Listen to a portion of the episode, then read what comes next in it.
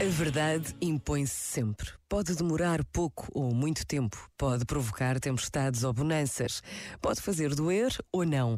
Mas a sabedoria popular sempre nos ensinou que a verdade vem sempre ao de cima, mas temos de lutar por ela todos os dias, com a certeza de que Deus está conosco. Pensa nisto e boa noite.